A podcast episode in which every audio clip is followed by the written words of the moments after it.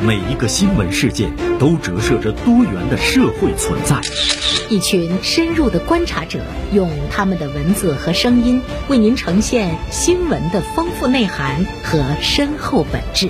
实力热评，声音与文字的融合表达，名笔与名嘴的实力对话。本节目由大连新闻传媒集团、大连晚报和广播中心综合广播融合打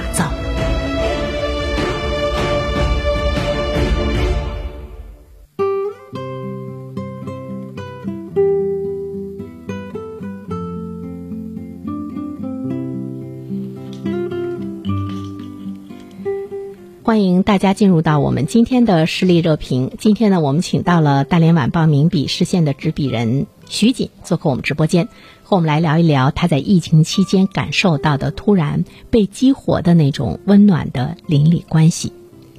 中午好，徐锦。你好，严生老师。好久没见了。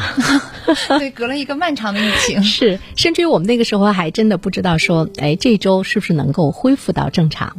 但是还很快。还不错，对，其实我觉得反倒挺充实的，因为大家都在从事志愿服务呀，其实觉得还过得挺快的。是是是，没想到已经就十多天了哈。对，我经常看你的这个朋友圈，从你的朋友圈中能够感觉到呢，在疫情期间，注意到你的老公在参加这个志愿者的服务，你也在参加这个志愿者的服务，就全身心的这样的一个投入，使得疫情生活还是。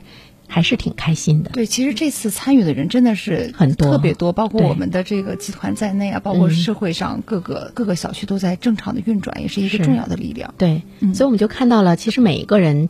都投身到了这样的一个抗疫中，比以前的这个参与度能更广泛一些。对，昨天开始值班嘛，晚上值班的时候和我们单位的一个编辑还聊天，我们说，哎，其实做这个志愿工作也挺好的了，你每天就是很有规律的，跟上班一样。是是是，打工人一定要上班才能获得快乐。以前呢，就是上班的时候，其实你是盼着周末，呃，其实呢，你真正的闲下来的时候，你不知道什么时候可以上班的时候，那种无聊，你可能觉得你是受不了的。真的是有收获，就比如说啊，以前我其实除了跟邻里之间。我觉得跟社区，嗯，自己所在的社区，你也不知道他是一些什么人在工作，然后你也不认识他，什么网格员呀，什么，就是因为我们可能就 自己把自己归类到年轻人这个行列，觉得好像只有老太太们他们才会在楼下每天这样的对去找社区啊干嘛的，我们跟他是没有联系的，但这次不一样了。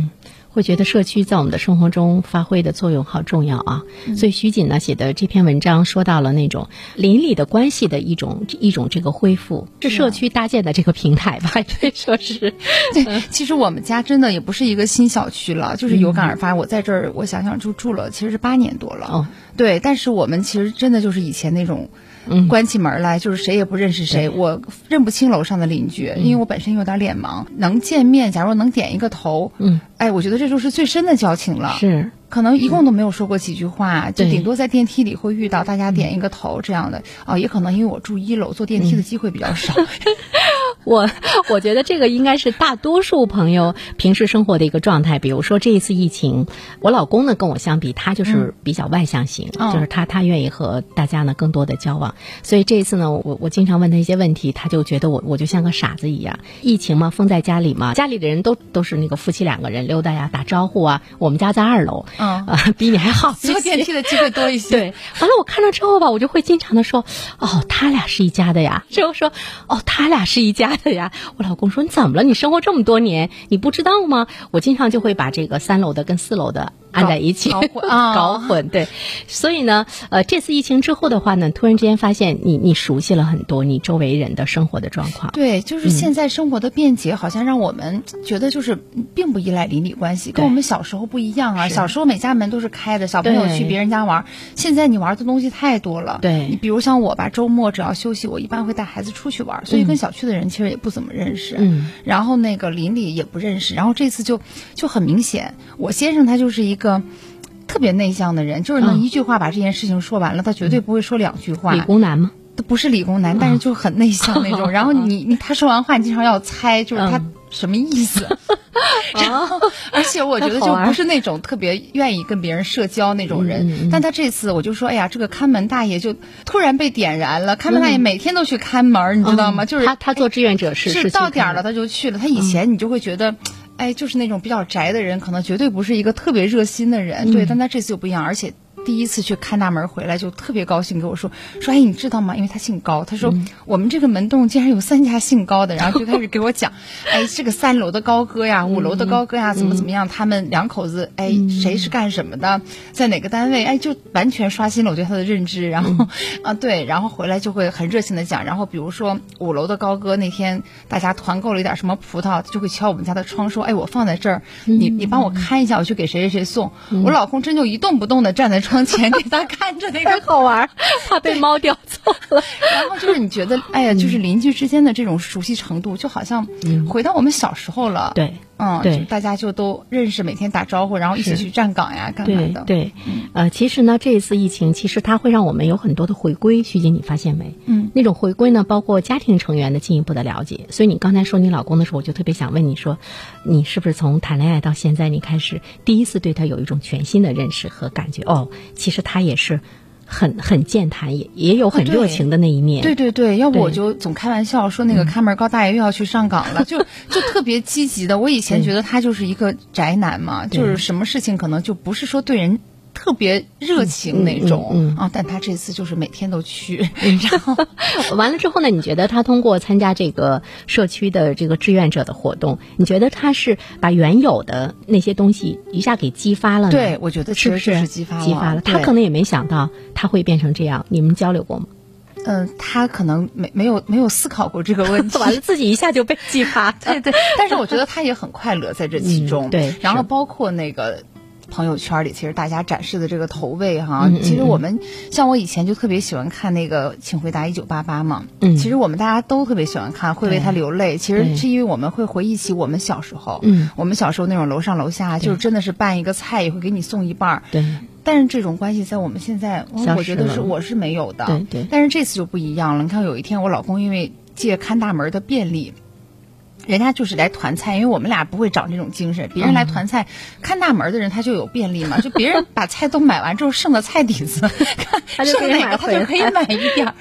然后他有一天就买一个特别大的西瓜，可能只有那么大的了。嗯买回来之后，我们就会哎给邻居分一半，然后邻居呢也会给我们哎我们现在买瓜了哈，说给你切一半，一会儿送去。包括我就说我收到邻居送来的蔬菜包，还有四个邻居送来的月饼。之前我们还讨论说，哎呀，是不是应该买个月饼，这个应个景，说去哪儿买？然后人邻居的那个单位发的月饼都给我们送来了，我们就说：“哎呀，这是靠邻居们的单位给我们这个过了一个春对，好像是从来没有感觉到就是这种这种互动性的这个温暖，你就会觉得，呃，你在待在家里的时候，不像以前觉得你你你是在一个独立的王国中，你也开始愿意呢和大家交往，就是那种互动，你也更多的想到了那那种给予。对我们可能从中从中还是会获获得这种温暖和快乐，但是我们以前。会认为我们不需要，我们作为现代人，对啊，我们所有的东西都可以在网络上完成。然后我们甚至我们有的时候为了一种安全的考虑，我们不想让呃离我们这个住得近的人更多的了解我们，所以说呃也有这样的一个一个戒备心，就是他没有那么开放。是有的时候这个疫情也导致你被迫的那个打开自己，是比如所以呢，我们就会注意到呢，这次疫情，呃，尽管我们我们都是在自己的这个小区里面活动，但是你能够感觉到一份热闹。那种热闹，可能是你以前过年过节的时候你都体会不到的一种热闹。过年过节呢，也是你自己去放鞭炮，和大家之间的那种沟通啊、走走动啊，像你说的互送这个呃生活用品啊，包括哎互互送的一些这个必需品啊，就是没有。但是现在呢，我们就会感感觉到。社区变成一大家人，真的是，我觉得不光是我们有这种，你看朋友圈里边，其实大家都有这种体会。你送给我，我送给你。我在那儿做核酸，还遇到过年轻人衣服破了，我估计以前可能就会出去找织布，对，或者又扔针，没有针，说这怎么办？然后社区就会给他联系哪个老太太家里有针呐，给他让他去取呀，过来用。就是。是啊，包括没有剪了，就是这种。就是这种无私的关注，让人特别感动。你说这个针线吧，它还是小东西。对，呃，你像我儿子呢，前段时间他的那个脚骨折了嘛，他就他他喜欢打篮球嘛，这样的话呢，就就需要打石膏。在家里待着，在家里待着的话呢，但是你必须要出去做核酸嘛。嗯，因为他一米八几的大个儿，那也也拖不动，也不瘦嘛。我们一开始就把他爷爷奶奶平时出门的那个轮椅，就是很简易的那个轮椅给他坐。但我觉得好像承受不了他那个体重，有一天一颗螺丝钉嘣就出来了，就给我吓了一跳。我说这可怎么办？有一次我们呃用那种传统的轮轮椅推他去的时候呢，哎，我们楼上八楼就有一个小伙说：“我有电动的，给你拿来用。”我说你怎么会有这个东西啊？我前段时间脚筋嘎断了，我买了一个四千多块钱呢，就特别热情，你知道吗？就把他们家那个高级的电动的那个轮椅送到我们家，还把他那个高级的那个那个拐棍儿也送到我们家。哎，我当时真的是呃特别的感动，而且呢，他是看到你之后，他马上就说：“我家有，我给你。”对，嗯，这个疫情确实是让我们。每个人就是都都都感受到了这种，包括我在社区做核酸，有一天我们就下大雨嘛，然后就挪到了车库，然后那个小灯啊也是居民送来的，就特别黑，然后就特别累眼睛，我就随手发了个朋友圈，然后就王冠生看到了中国好人，全国那个志愿者，我也没想到，我就继续在忙我的，到那个下午的时候，他就跟我说一会儿给你们把大灯送去，然后我才知道他就是联系了一个就是普兰店的厂家，然后从普兰店他们是有通行，因为他一直在忙着给大家送物资，然后对，然后也不只是给我，然后就把这个大灯就借来了一个特别亮的灯，就送到我们这儿来，特别好的一种一一种传递，一种相助啊。对我们做记者的一直在报道，那天我就还没忍住发了个朋友，我说一直在做报道，然后这突然就成了一个被关爱的对象，哎，你就觉得真的是很温暖，就是会有人看到之后去帮你去解决这个问题。我觉得大家。这次真的是齐心协力，是，所以呢，我们在说一件事情，其实要从不同的角度去关注它的时候，它是有助于呢来推动了这个社会的前行，它也有助于呢我们再去呢寻找到我们曾经丢失的一些东西，比如说邻里之间的那种温暖，包括呢我们原本就有的呃那种呢这个互助。原本就有的那种这个传递，那是因为呢，这座城市的这个钢筋水泥，其实呢，它把你原本有的那种热情，它给你禁锢住了。那个时候，你觉得你你没有发挥的这个余地。嗯，呃，你也没有展示他的冲动，隐藏起来，隐藏起来了。对，现在呢，我觉得是进一步的回归，而且呢，它也是进一步的这这个挖掘，它让我们看到了人性中更多的那种美。这个时候的话呢，觉得你你对你所在的社区和小区的那个感情，跟以前是不是不一样了？哦，对，真的是不一样。而且我觉得大家当都在参与做这件事情的时候，就你真的是觉得，哎，像一家人一样。对，我们最后一天，好像每个社区，大家在那个最后一天，大家都会去拍一个合影。是。然后我就看我老公。一场告别。对对对，什么黄马甲、绿马甲、粉马甲，他们站在一起。后来我们这个单元的这些做志愿者的，大家也在一起拍了一个照。那我觉得，当然了，它疫情本身是一件坏事儿，但是它反倒让我们之间，嗯。哎，更紧密了，更更亲切了。会发现有一些东西它延续了下来，包括呢，我们跟家人相处的那那种能力。那种包容也是呢，需要你在这个过程中你去发现、去成长的。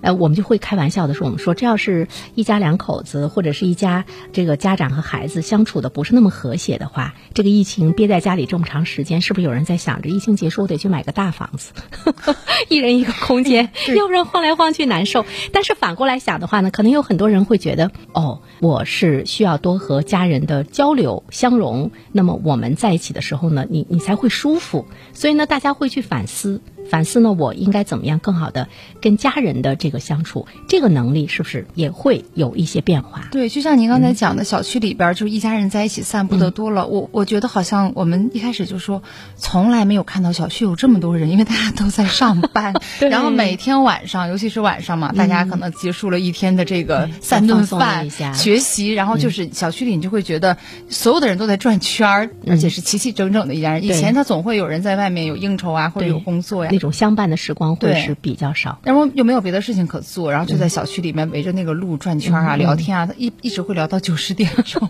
就是从来没有这么热闹过。会感觉到丢失的一些东西的那个回来。最主要的是呢，无论呃怎么样的一个变化，都是为了让我们愉快。最终的一个一个驱动力，还是积极的心态也挺积极的心态。对对对，其实有一些人他还是比较焦虑，他会不停的问社区人员。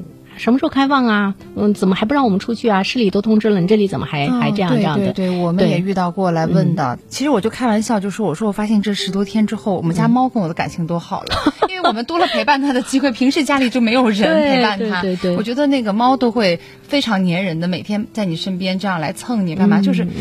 这这种其实在一起的时光，其实真的是挺珍贵的。是，啊，让我们在一起，这种温暖的这个延续，希望它能够一直。一直能够延续下去，应该会的，应该会的。对，嗯，好的。再次呢，感谢徐锦做客我们的直播间，给我们带来了他今天发表的一篇文章《突然被激活的邻里关系》。一切在回归正常之后呢，也希望呢，我们的生活中能够呢，呃，增添更多的这个温暖，呃，我们也能够呢，有更多的善意给予呢这个社会和世界。好，再一次感谢徐锦，我们下次再会。哎，谢谢，再见，嗯。